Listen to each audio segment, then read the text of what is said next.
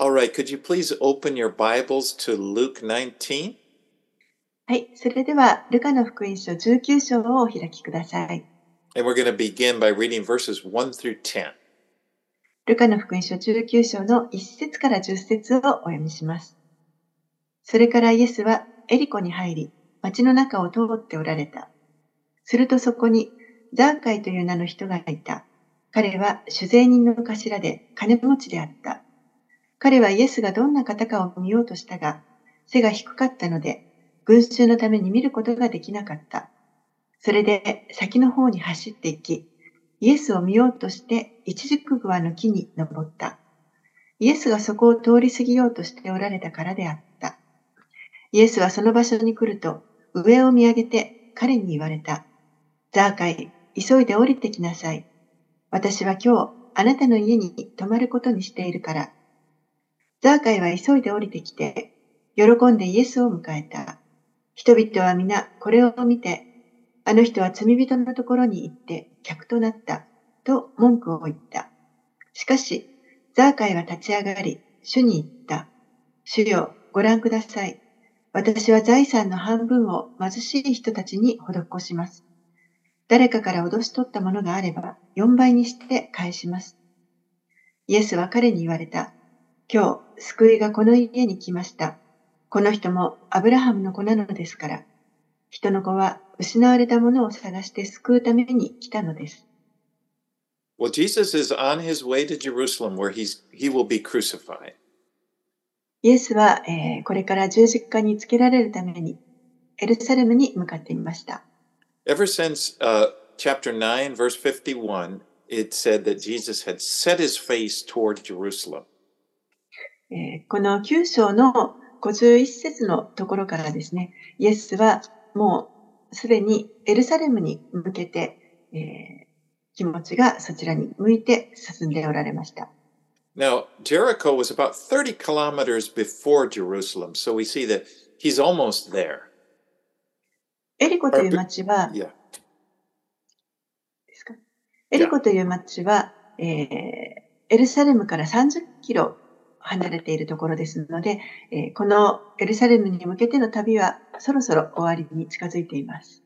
Now, Zacchaeus was a rich man who lived in Jericho. ザーカイは、えー裕福な人で、そしてエリコに住んでいました。And Luke mentions that he was a tax collector and he was despised by the community. ルカによりますと、彼は酒税人で、そして、えーそのために社会から嫌われていました。 Now, we mentioned about tax collectors before. They were uh, they, they were appointed by the Roman government to collect taxes in a certain area. So it's like they had the right to collect taxes in a certain city, and the Roman government would would give them the authority, would back them up With authority.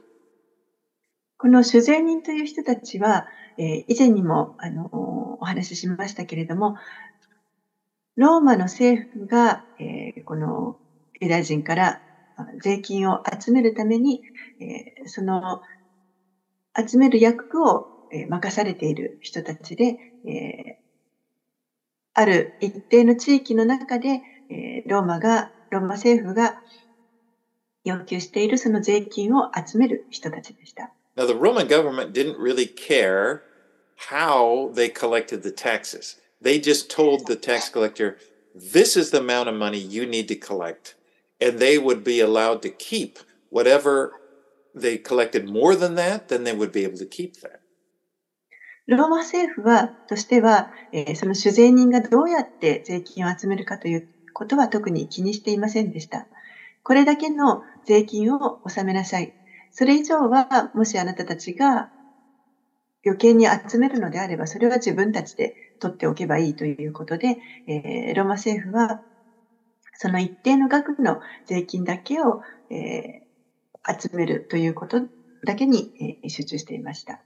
So typically, a tax collector was a rich man because he would use this authority and he would collect all this money and then he would be skim, he would be get, making a big profit himself. And that's why they were hated.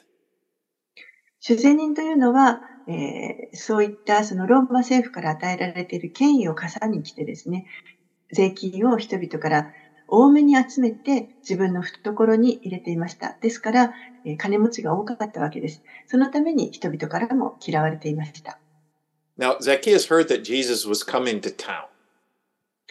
ザーカイはイエスがこの自分の町にやってくるということを聞きました。And he, Jesus was famous. It's like, uh, so he's like he wanted to see this guy. イエスはあの有名でしたから、彼もまたこの人を見てみたいと思いました。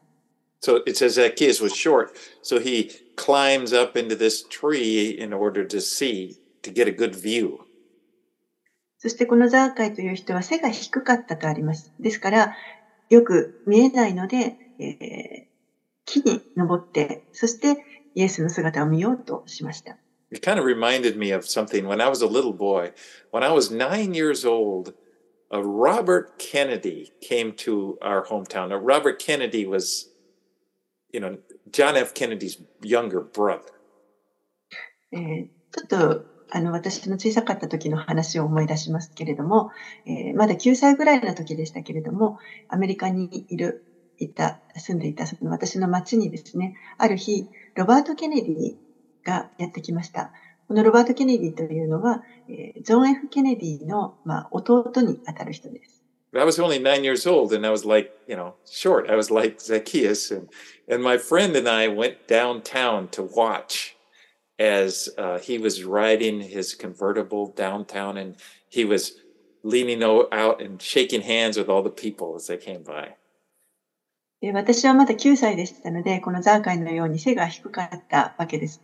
なので、友達と一緒にその彼がやってくる街まで見に行ったわけですけれども、えー、ロバート・ケネディがこのオープンカーに乗ってですね、で沿道の人々とあの握手をしたりしている姿を見に行きました。And so my friend and I, we were small and we, we got down underneath and we came right up by the car and popped up and grabbed and we, we shook his hand. 一生懸命ですね、前の方に行って、も背が低いから何が起こってるのかあんまりよく見えないんですけれども、手を一生懸命伸ばして、そして握手をしてもらったのを覚えています。I don't know what that has to do with, with the story. I think I just wanted to share the fact that, anyway. まあこのザザー会の話とどう関係があるのか、よくわかりませんけれども、あの、ちょっとシェアしたいなと思いました。But Zacchaeus watched as Jesus comes up the street toward him. And then he did something expected. It's like Jesus coming up the street, then he turns and he walks right over to the tree where Zacchaeus was, and he looks up and he says, Zacchaeus, hurry, come down, because I must stay at your house today. ザーカイはですね、イエスがこの通りをこちらに向かってくるのをこの木の上から見ていました。すると、えー、予想もしてないことが起こりました。イエスがどんどん自分があの、登っているその木の方に向かってやってきて、そして、えー、そ、下から自分を見上げて、このように言われました。ザーカイ、急いで降りてきなさい。私は今日あなたの家に泊まることにしているから。He must have thought, well, how does he know my name? ザーカイはおそらく、どうしてこの方は私の名前を知っているんだろうと驚いたと思います。He wants to come to my house? 私の家に来るですって。Because, you know, the respectable people in town, they wouldn't set foot in Zacchaeus' house. 町のこの立派な人たちというのは、えー、もうザーカイの家に足を踏み入れようとはおそらく思わないと思います。So Zacchaeus joyfully receives Jesus into his house. ザーカイはとても喜んでイエスを自分の家に迎え入れました。And as he's listening to Jesus talking, he becomes convicted about his lifestyle and he wants to make a change.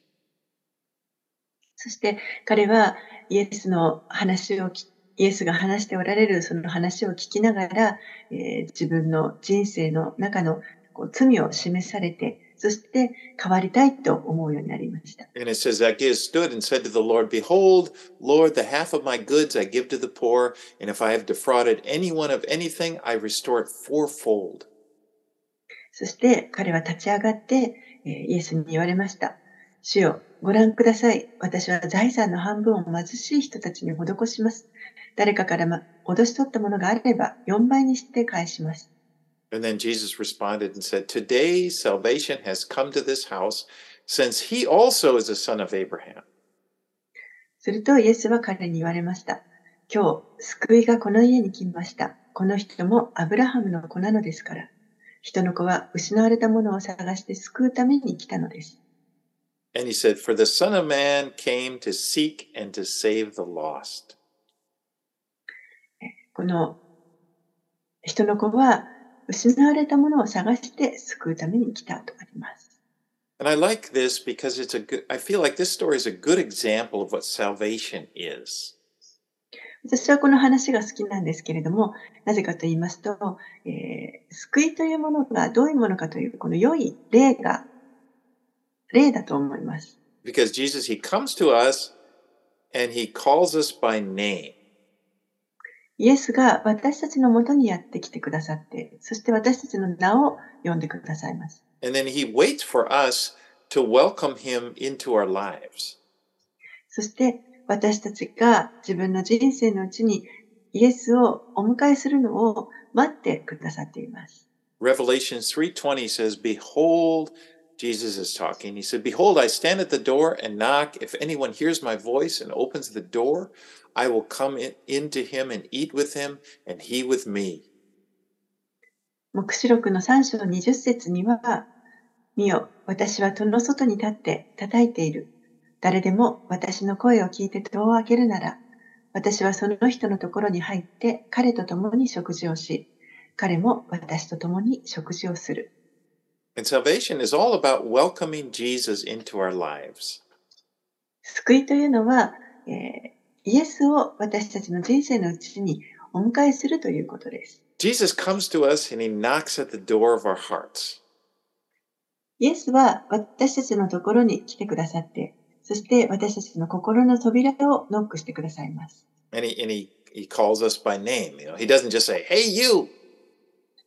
そして私たちのことを名前を呼んでくださいます。ちょっとちょっとと言われるわけではありません。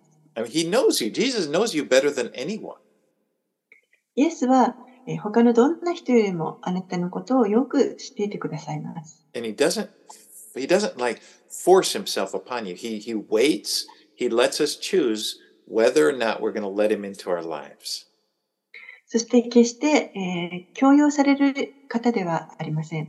私たちが、えー自分の人生のうちにイエスをおお迎えするかどうか、この扉を開けるかどうかということを私たちが選択することができるように待っていてくださいます。And now Zacchaeus joyfully receives Jesus into his home, and the result is that his his he ends up powerfully changing his life.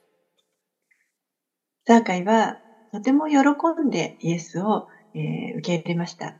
自分の家に、えー受け入れました。そして最後は、えー本当にもう非常に、えー自分の人生を大きく変えることになります。Now, the story of Zacchaeus, this story, it's quite a contrast, if you remember last week in chapter 18, to the story of the rich young ruler. このザーカイの話というのは、えー先週18章のところで私たち学びましたけれども、あの、えー金持ちで若い指導者の話と、えーとても対極的なストーリーだと思います。If you remember in that story, the, the ruler, he comes to Jesus and he says, What must I do to inherit eternal life? えー覚えておられると思いますけれども、前回のこの話の中では、このし指導者はイエスに対して永遠の命を受け継ぐためには何をしたらいいですかと尋ねました。And, and the focus there is all about him. It's all on him. It's about his performance. It's about how well he's doing. その、えー焦点というのはあくまでも彼自身、彼が自分で行うその行いが、えー、全ての、えー焦点、中心でした。And when he when he's presented with the commandments, he says, "All of these I have kept since my youth." そして、えー10回のいくつかの戒めをイエスが言われたときに、まめ守るべき戒律を言われたときに、少年の頃からすべてそれらを守ってきましたと言いました。 But then if you look at the story of Zacchaeus, the focus is on Jesus and the opportunity to be able to spend time with him. でもこのザーカイの話を見ますと、えーあくまでも焦点はイエスであって、そして、えー彼はイエスと一緒に時間を過ごすということができたということを喜んでいます。And Zacchaeus is overjoyed that Jesus would spend time with him. ザーカイはイエスがこの自分と一緒に時間時間を過ごしたいと思ってくださっているということを非常に喜んでいます。I mean, the atmosphere is joy. もうその空気というのは本当に喜びです。But you remember last week that with the rich young ruler, he was sad. He went away sad because he was unable to perform well enough to get into the kingdom of God. でも先週のあの若い、えー金持ちの指導者は、えー悲しんで去っていきました。なぜならば、えーこの神の国を受け継ぐために十分な行いができないということを知って悲しんでそこを去っていきました。Remember, he asked Jesus, "What what must I do?" And then when Jesus told him, he he what he should do, he he wasn't able to do it. 何をしたらいいでしょうかとイエスに聞いて、イエスがこれこれをしなさいと言われた、その内容を聞いたときに、あ、自分にはできないと分かりました。But in the story of Zacchaeus, on the other hand, he he just spends time with Jesus, and just naturally out of that, he wants to change his life. でも、えー一方で、このザーカイはイエスと一緒に時間を過ごして、そして自分の人生を変えたいというふうに思いました。この間違った行いというのを改めて、あの、もう一度やり直したい。しかもそれを喜んでそうしたいと思いました。And then he kind of, it comes from him. He chooses, he says, this is what I want to do. This is how I want to make amends. And, and he's overjoyed to do it. 彼は自ら進んで、こういうことをします。ああいうことをしたいですと。そしてそれをお本当に大喜びで行いたいと願いました。And you know, if you try to earn the Lord's acceptance through your performance, you, you, you find that you're never able to do enough. もしあなたがこの自分の行いによって主から受け入れてもらいたいという一生懸命頑張ろうとするのであれば、えー十分な行いをすることができないということがわかると思います。 I mean, it's just like this, the rich young ruler. It's like it's impossible. この、えー若い指導者のようにですね、それは不可能です。But if your focus is on just, just on Jesus, in, in welcoming him, simply receiving him to, into your life, you will change simply by spending time with Jesus and, and, and the influence that he, he has upon you. でも、えーこの焦点をイエスに置くのであれば、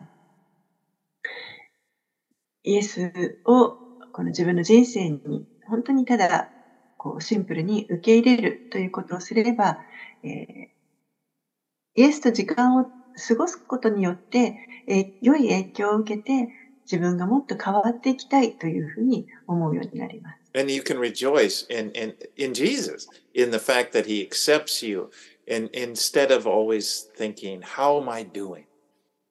そして、えーイエスが自分を受け入れ受け入れてくださっているということを本当に喜ぶことができます。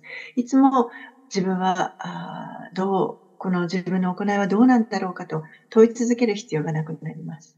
Am I doing good enough? 私はちゃんとよくできてるんだろうか Wh- What do I have to do? Just tell me. もしくは何か他にすべきことはありますか？教えてくださいと。Now, interestingly, at the end of, of last chapter, at the end of the, the episode with the rich young ruler, Jesus had said, It is easier for a camel to go through the eye of the needle than for a rich person to enter the kingdom of God.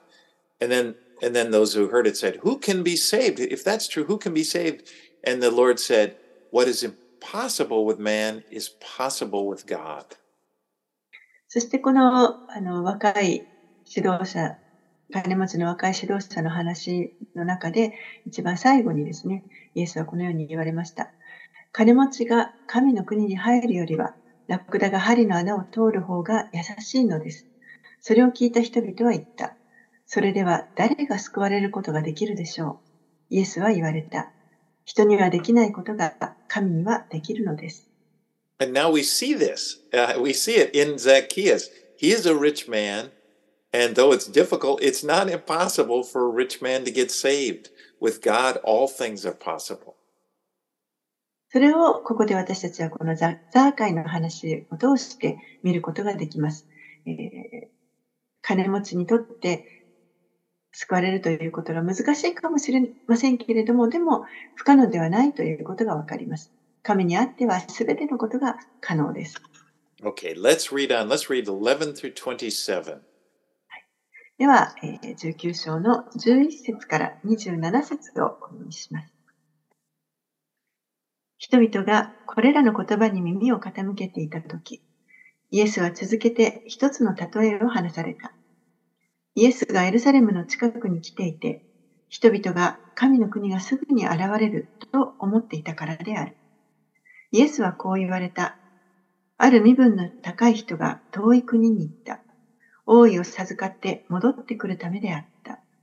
彼はしもべを十人呼んで、彼らに十皆を与え、私が帰ってくるまでこれで商売をしなさい、と言った。一方、その国の人々は彼を憎んでいたので、彼の後に死者を送り、この人が私たちの王になるのを私たちは望んでいません、と伝えた。さて、彼は王位を授かって帰ってくると、金を与えておいたしもべたちを呼び出すように命じた。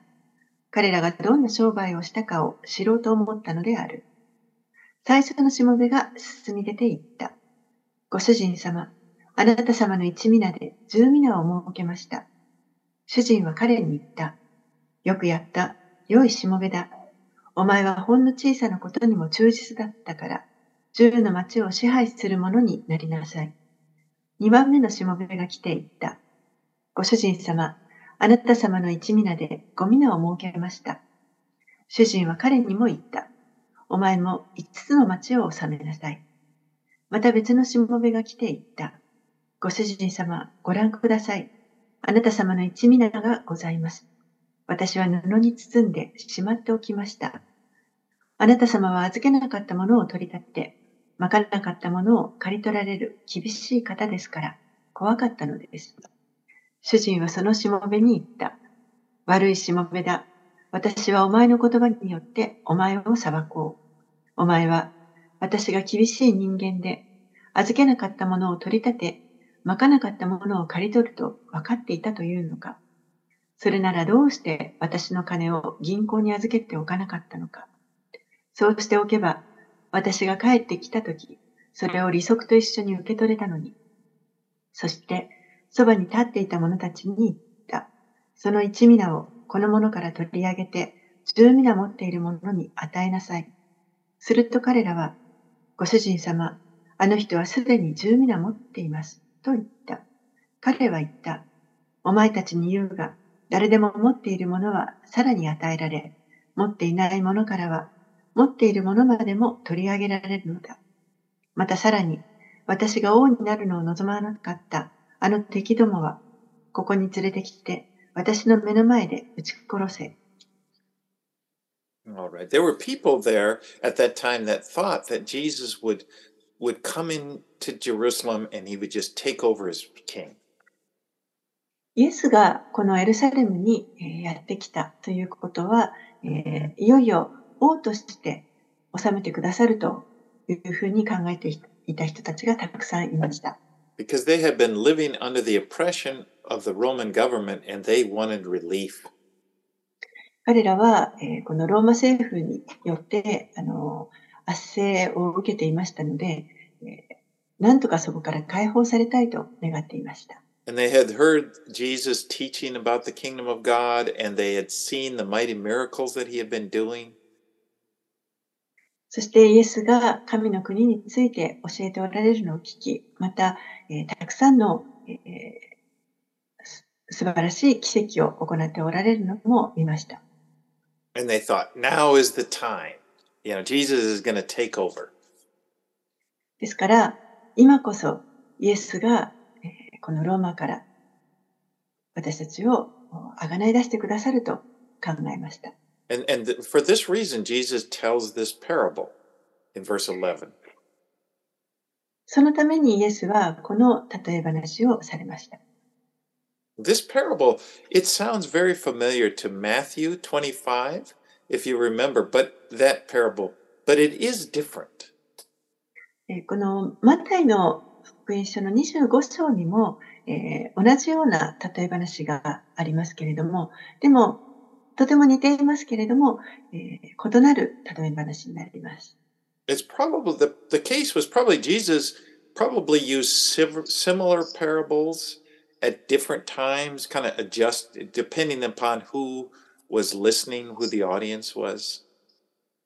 イエスはおそらくですね、同じような例え話を、えー誰がその時自分の話を聞いているかという、その相手に合わせて、えー異なる時に違う、あの、強調点を持って、例え話を用いておられます。And so in this parable, there are 10 servants, and they each received the same amount of money. It was a mina, which it was a, a coin. It was it was worth about a hundred days' wages.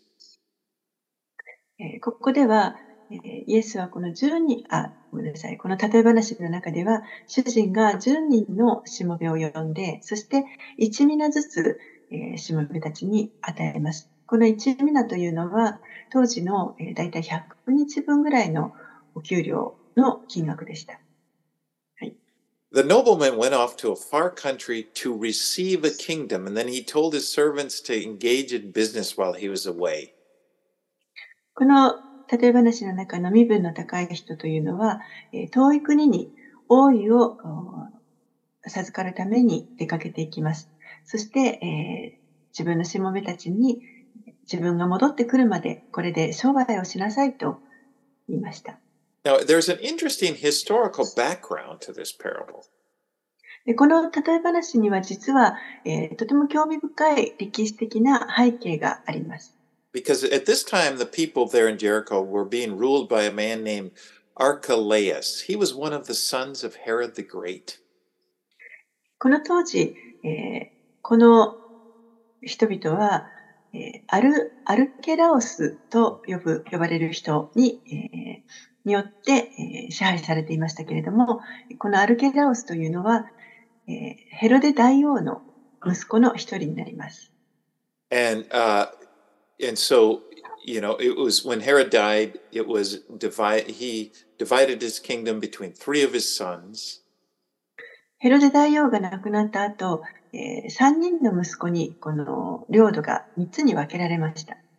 Now, it, although it's called a kingdom, remember they're underneath, they're s- still underneath the Roman Empire. えー一応王国と呼ばれていましたけれども、でも、えーローマの支配下に置かれていました。And so Archelaus, in order to receive his right to rule, he had to go to Rome and, and literally receive his kingship, like the guy in the parable.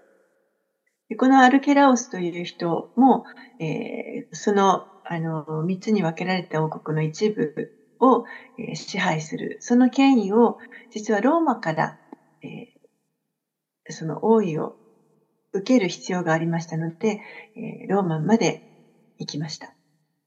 And so, and, uh, uh, and so, like Archelaus at that time, he lived in Jericho. Or he had one of, he had a big palace in Jericho, and and the, you know, big huge palace which he got, you know, from from the people, and they they despised him, they hated him. 当時、アルケラオスはエリコの町に住んでいました。そして非常に大きな、えー自分の宮殿に住んでいましたけれども、人々からは、えー嫌われていました。 And so the people of Jericho sent a delegation to Rome, and they went before the emperor to dispute Archelaus's king to the ki- to the claim to the kingship. そこでユダヤ人たちは、えー実はこのローマに派遣団を送りまして、えーアルケラオスがこの王位を、えー受けるということに異議を唱えました。And so they, they came and they actually said, We do not want this man to rule over us, just like the people in the parable. その時に私たちはこの人に王になってほしくはありませんと訴えたわけですけれども、まさにこの例え話の中に出てきた話と似ています。And as a result, actually, he was he was given the right to rule, but he was not he couldn't have the title as king. そして結果的に、まあ、アルケラオスはそのその地域を支配する権威は与えられたわけですけれども、王位は受けることができませんでした。Now, the parable that Jesus tells, it stands on its own. You know, it's it's not about Archelaus, but it's really interesting how the Lord used events that were happening there in, as a background to his parable. この例え話自体は、えーたあくまでも例え話であって、アルケラオスの話をしているわけではありませんけれども、でも、えーそういった背景があって、えーイエスがこの例え話を用いられたというのは、とても興味興味深いなと思います。And, and something like that would really make people's the people listening their ears would sort of perk up and they would listen you know こういったあの話は、えーおそらくそれを聞いている人たちは、あのよく耳をそば立てて聞いたことだと思います。 okay uh, back to the parable uh, i- in the parable the noble, nobleman returned he returned and he calls the 10 servants to come and they had to give an account of what they had done with the money この、えー身分の高い人が、えー戻ってきました。遠い国から戻ってきました。そして、その時に10人のしもべたちを呼んで、えー一人一人その与えた皆をどうしたかということを説明をさせました。and then the first one he reported that he had earned 10 minas it was like a tenfold increase 最初のしもべはやってきて、えー与えられた一皆で10皆を設けましたと言いましたけれども、約10倍になりました。and then the nobleman said well done good and faithful servant 主人は彼に言って言いました。よくやった、良いしもべだ。And he was given 10 cities to rule over because he had been faithful with what he had been given. そして、えー10の町を支配するために与えられます。彼はえー小さなことに忠実だったので、えーこの10の町が与えられました。And then the second servant, he's got a fivefold increase, and then he's given five cities to rule over.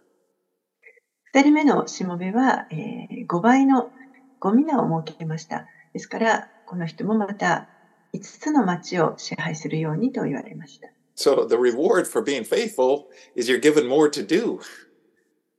ですから、えーこの忠実であったということの報いとして、さらにもっと多くのものを与えられています。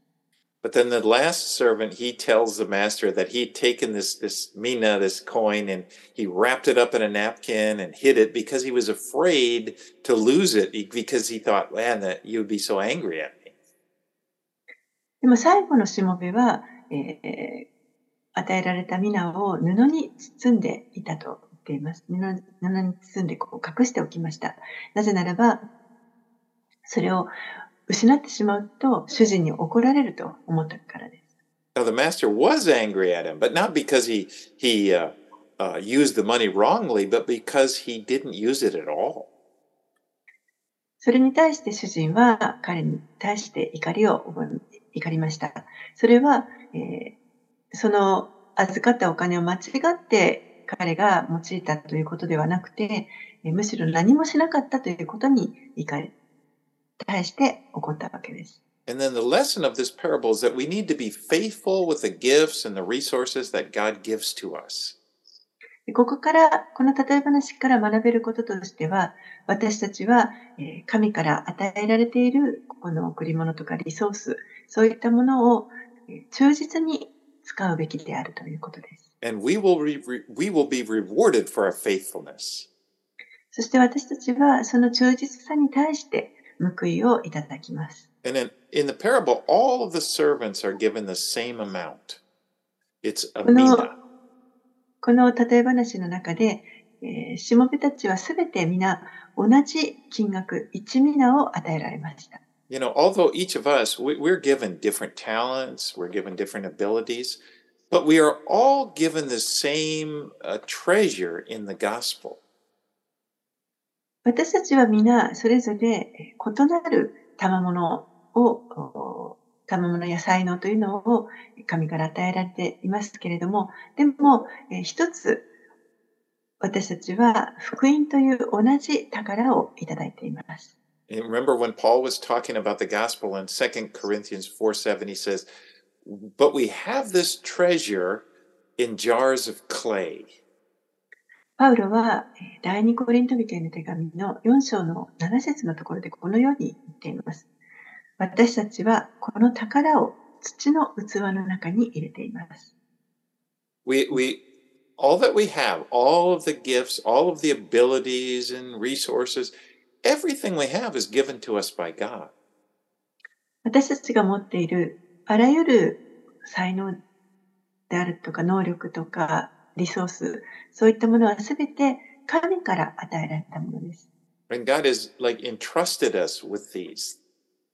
神が私たちをこう信頼してそれらを預けてくださいました。And He's given us responsibility. Along with that comes responsibility to use them for the, His kingdom. そして、えー、与えるだけではなくて、そこに責任も与えられて、私たちがそれらをこの神の御国のために用いるようにと責任も与えられました。If you'll notice in the parable, the money that was given to the servants, it belonged to the master before he gave it to him and as well as after he gave it to him. It was the, the master's money. この例え話の中で、しもべに与えられたこのお金というのは、実はえー、その最初に与えた時もその後の時もすべて主人のものです。And they were in charge of his property. ですから、しもべたちはこの主人の財産を管理する And, you know, 役割が与えられました。In the same way, our lives are not our own. You know, they belong to God. 同じように私たちの命というのは私たち自身のものではなくて、これは神に属しているものです。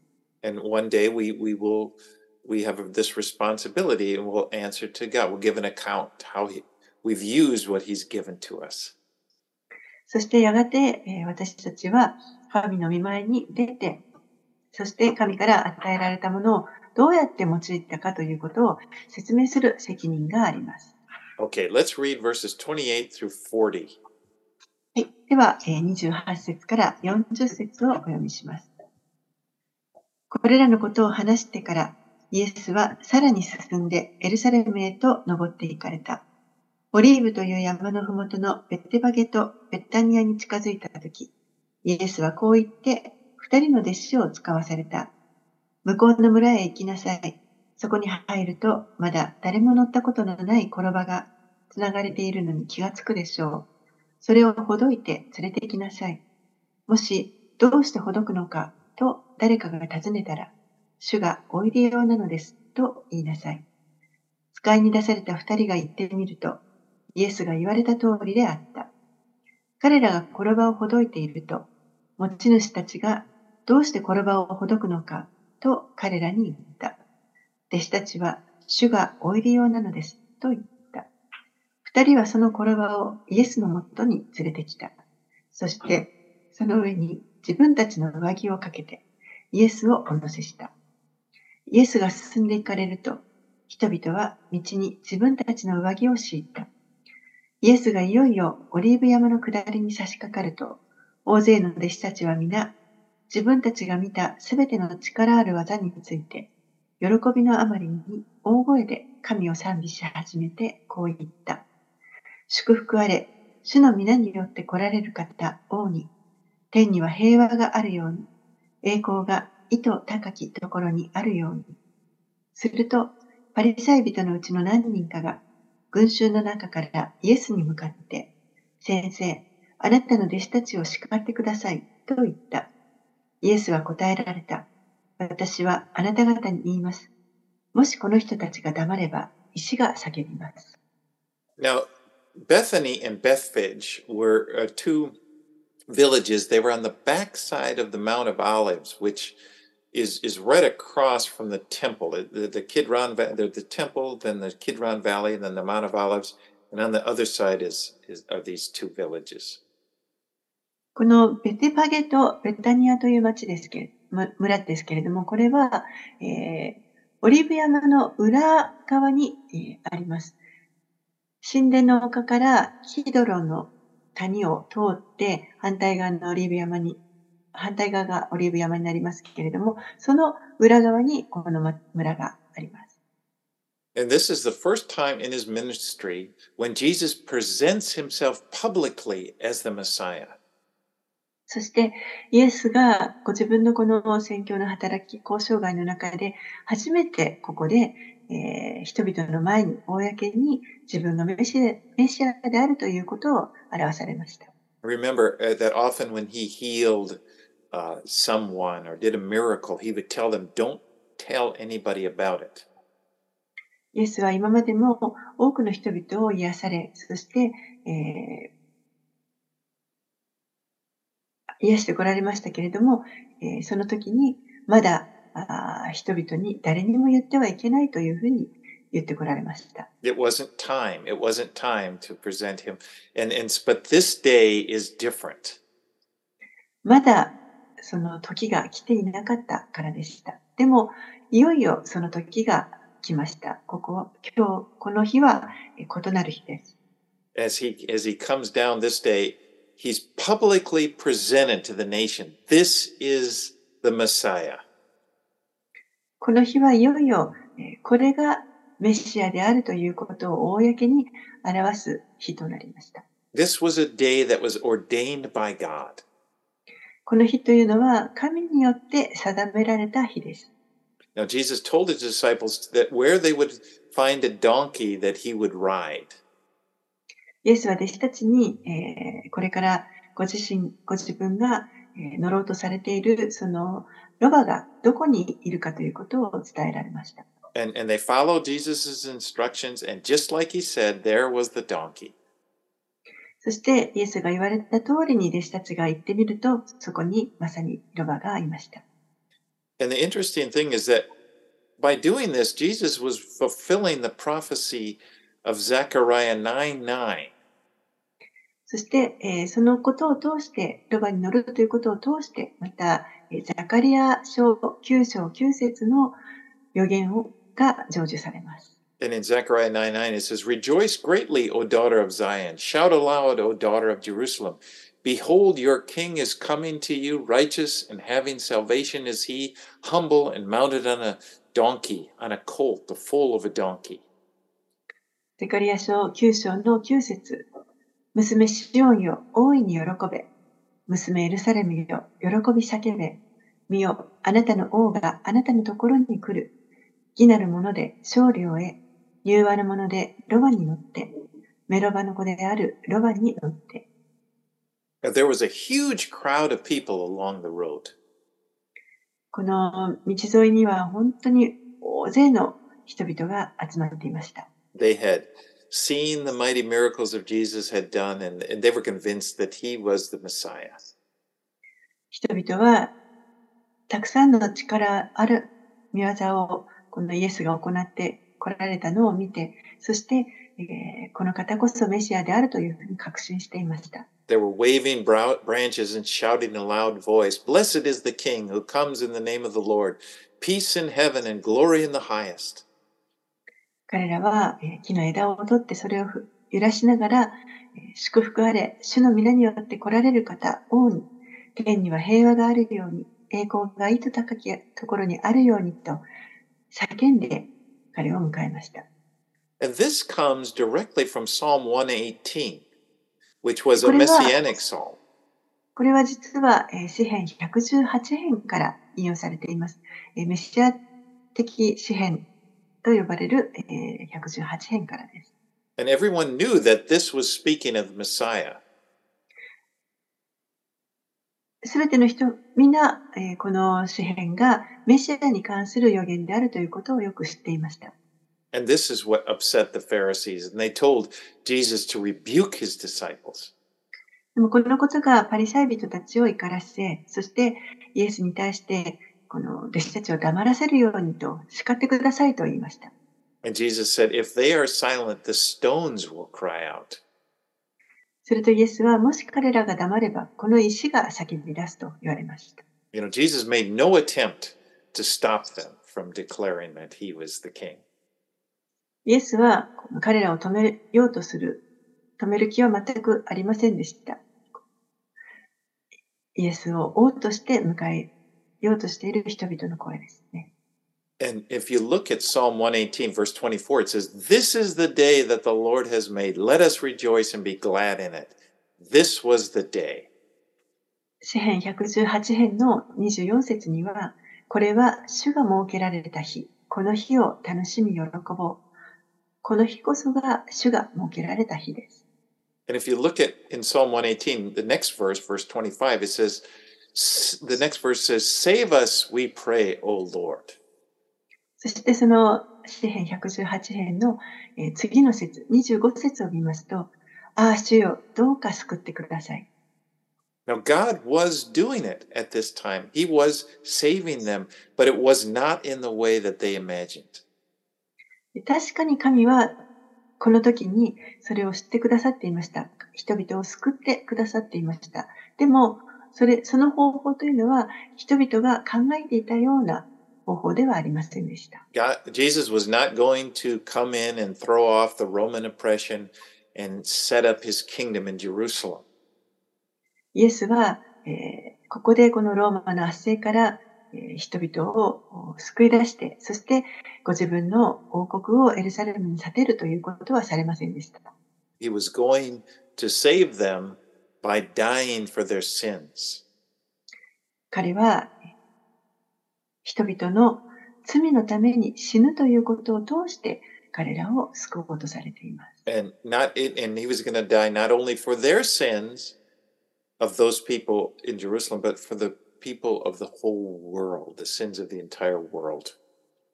そして、えー、それはそのエルサレムにいた人々の罪だけではなく、世界中のすべての人の罪のために死のとされています。Okay, let's move on now. 41 through 44. では41節から44節をお読みします。エルサレムに近づいて都をご覧になったイエスは、この都のために泣いて言われた。もし平和に向かう道をこの日お前も知っていたら、しかし今、それはお前の目から隠されている。やがて次のような時代がお前に来る。敵はお前に対して類を刻き、包囲し、四方から攻め寄せ、そしてお前と中にいるお前の子供たちを地に叩きつける。彼らはお前の中で一つの石も他の石の上に積まれたまま残してはおかない。それは神の訪れの時をお前が知らなかったからだ。Jesus wept for the city of Jerusalem. イエスはこのエルサレエルサレムの町のために泣かれました。He's, he sees what will happen 40 years from then. 40年後にここで何が起こるかということをイエスは分かっておられました。Because in the year 70 AD, the, the Roman general Titus is going to lead forces that will completely destroy Jerusalem. 紀元70年にローマのティットス将軍が軍隊を連れてそしてエルサレムを完全に滅ぼしてしまいます。And the, in the year 70 AD, the Roman general Titus will lead forces uh, and they will surround the city, they will break down the walls, they will destroy everything. 紀元70年にローマのティトス将軍が、えー、エルサレムの町を包囲して、そして全てを滅ぼしてしまいます。And although Titus actually gave orders that the temple was to be spared, somehow in all of this going on, the temple caught on fire and it burned. もともとティトスは、えー、この神殿はそのままにしておくようにというふうに命令していましたけれども、でも、その戦いの中で、えー、なぜかこの神殿がに火が燃え移ってしまって燃えてしまいました。And then what happened? All that gold that was on the outside of the temple, as it's burning, this gold melts and it runs down between the, bi- the huge stones of the temple. そしてその時に何が起こったかというと、この神殿が金で覆われていたわけですけれども、燃えてしまって、その金がどんどん溶けて、えー下の石の中に入り込んでいきました。And every stone, they, they took every stone apart in order to get the gold that was melted and run down between them. And so it was the this prophecy in verse 44 was was directly fulfilled, just like Jesus said. そしてその石と石の間に溶け込んだ金を取り出すために、えーローマ軍が全部石を取り除いていきました。そのことが、えーこの44節にあった予言が成就したことになります。Now, the historian Josephus records that over a million people were killed in the siege of Jerusalem. 歴史家ヨセフスによりますと、えーこの包囲で100万人以上の人々が亡くなったと記録されています。And then another 97,000 were taken as slaves. そして9万7千人の人々が、えー捕虜として連れて行かれました。Now, Jesus, as he's weeping over the city, he sees this. You know, he can see the, into the future and he knows this is going to happen and it causes him to weep.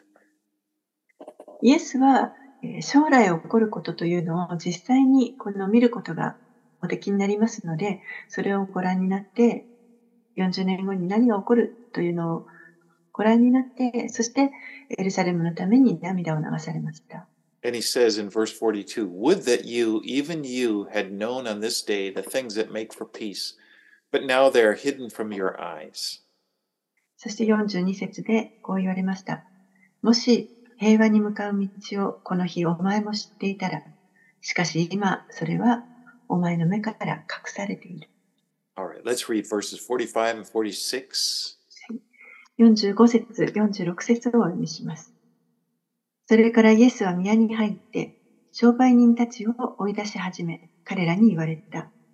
私の家は家祈りの家でなければならないと書いてある。それなのに、お前たちはそれを強盗の巣にした。Now, the temple worship involved offering money and animals for sacrifice.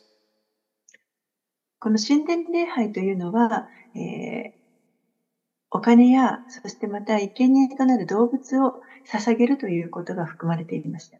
And because they weren't allowed to use Roman coins in, in worship, you know, in, in their offerings, because the coins had a picture of Caesar on it, and this was considered, it said Caesar, and it procla- the coin actually proclaimed it to be a god. And they considered this to be idolatry, so they didn't want that. They had to exchange their money. この彼らは、えーローマの通貨というものを使うことは許されていませんでした。なぜならば、そのローマのコインには、えー硬貨には、えー将軍、 シーザーの、えーこの像が彫られていたからです。ですから、それを使うということは、シーザーを、えーカイサルをあの神として偶像礼拝するということになると考えられていましたので、この神殿のに、えー礼拝のために納めるお金はそこで交換する必要がありました。And so these money changers set up their tables and they had a temple coin. And you you could change your Roman money for a temple coin and that was okay. ですから、この神殿の周りに両替人、両替商の人たちがテーブルを出していて、そしてえ神殿に捧げるコインというものをこのローマの通貨と交換するということを知っていました。But they had a very high exchange rate and these money changers made a lot of money off of this. でも、その時の交換レートというのが非常に高くて、えーそれによって両替商の人たちは金儲けをしていました。 And, and al- they also needed animals and the, and the, the, the, the, the law said that the animals couldn't have defects. また、この動物を生贄 生贄として捧げるわけですけれども、その動物も、えー、欠陥があってはいけないという決まりがあります。And so before the sacrifice, the priest would examine the animal, and if they found something wrong with it, you know, it's not a perfect or it's not a perfect animal, they would disqualify them. ですから、捧げる前に祭司たちがその持ってきた動物をよく点検して、シミやけあの血管がないかというのを見定めて、えー、何か一つでもあれば、これは、えー、不合格ということになってしまいます。So what they would do, they had pre-approved animals. They said, this one's already been approved and you can buy this one. ですから何をしていたかというと、もう彼らはすでに事前にあのちゃんと点検済みの、ちゃんとこれは使えると保証されている動物を用意していて、えその不合格になった動物を持ってきた人たちがその正しいものを買うことができるようにそこで and, and of course, some people came from a long distance away and it was hard to carry, so they just they could buy an animal there. But the animals were they, that they sold there were really high priced.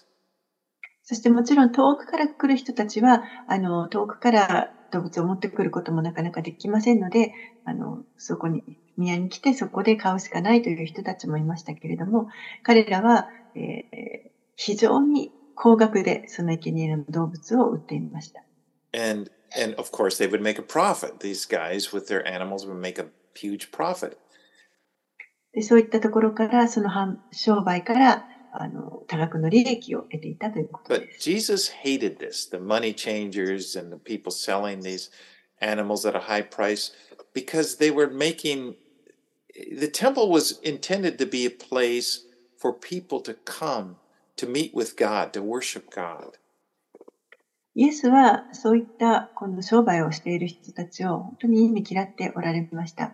非常に高いレートで両替したり、また高い価格でそういった動物を売ったりするというえ、この商売人たちを本当に嫌っていました。なぜならば、宮というのは神殿というのは人々が神を礼拝するために来る場所であって、その礼拝する心を妨げるようなことをしていたからです。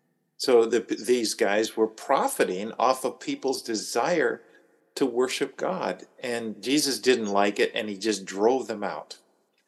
人々が何とか神を礼拝しようとする、それを妨げようとしていましたので、イエスは彼らを嫌われて、そしてそこから追い出されました。Let's read the last verses, 47 and 48. 47節、48節をお読みします。イエスは毎日宮で教えておられた。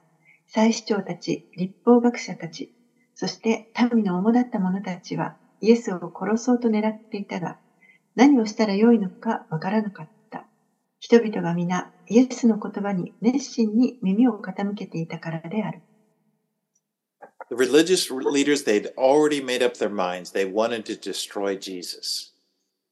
この宗教指導者たちはもうすでにイエスを滅ぼそうと心に決めていました。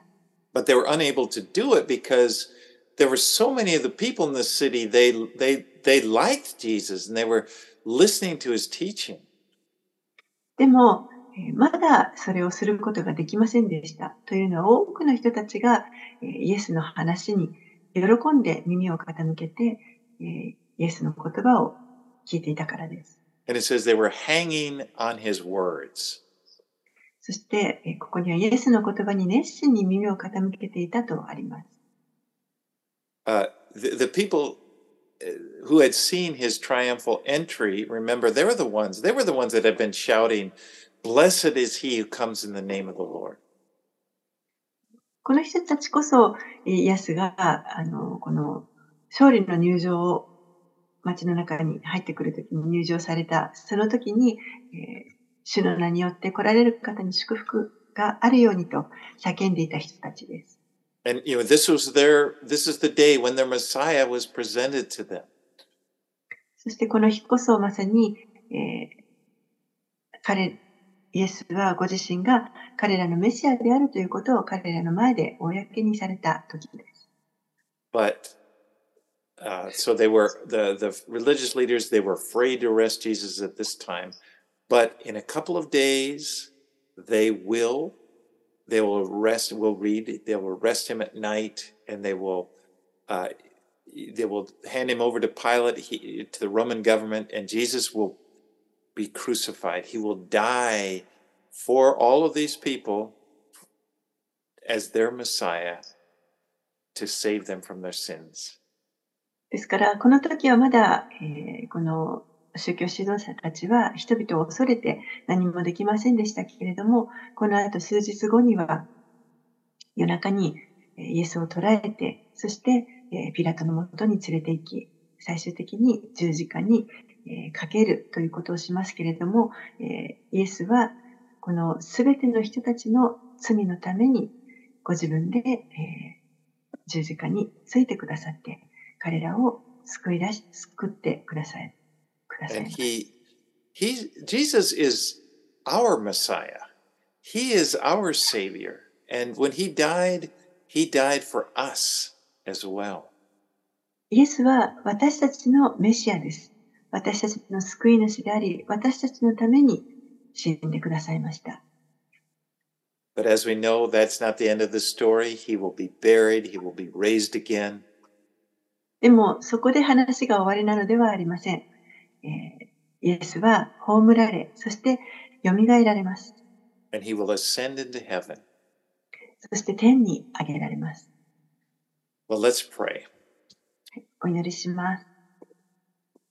Lord, as we read that the, how the people said, Blessed is he who comes in the name of the Lord, that is what we feel. That's what we, we, we how we feel about you. Blessed, Lord, are you, Jesus. 主よ今日読んだ歌詞の中で人々が主の皆によって来られる方に祝福があるようにと叫んだように、それが私たちの叫びでもあります。主の名によって来られる方に本当に祝福がありますように。And Lord, we, we are so thankful for your plan that you didn't come and you didn't just take over with power, but you just you you submitted to dying on the cross. 主よあなたのご計画をありがとうございます。あなたはただ最初に来て、そしてローマ政府からあがない出すというのではなく、私たちの すべてのものの罪のために十字架についてくださいました。And now you are our king, Lord. そして主よ、今あなたは私たちの王です。And we just, you are our Messiah, and we just say, Praise you, Lord. あなたは私たちのメシアです。私たちはあなたを褒めたたえます。We look forward to, to your kingdom coming to this earth. あなたの御国がこの地上にもたらされる日を私たちは心待ちにしています。We know that and to, to, to some extent it's already here and you're, we, are, we have entered into your kingdom through faith in Jesus. もうすでにこの地上にあなたの御国が来ていて、私たちは信仰によってその御国の中に入れていただいていることも知っています。And we, but we look forward, Lord, to the new heavens and new earth. そして新しい天と新しい地がやがて来ることを私たちは楽しみにしています。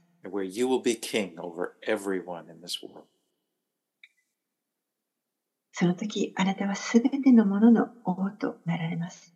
In Jesus name we pray.